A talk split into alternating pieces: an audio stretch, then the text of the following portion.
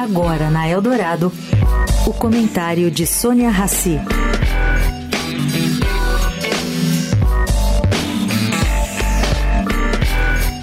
Gente, segundo Adriano Pires, que é especialista em energia e muito respeitado, o preço do diesel deve passar dos R$ 6,00 por litro com a volta de uma parte do PIS/COFINS, que havia sido zerado no governo Bolsonaro. A justificativa do governo Lula para passar a cobrar 0,11 centavos por litro é para financiar projetos do governo, como, sei lá, a compra de carros novos. Adriano Pires, entretanto, lembra que quando o PIS/COFINS foi zerado, o valor era de 35 centavos por litro.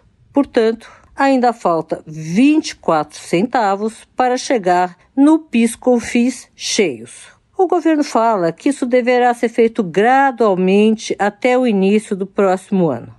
O fato é que o governo, que defende tanto a transição energética, continua subsidiando combustíveis fósseis. Sônia Raci, para a Rádio Eldorado.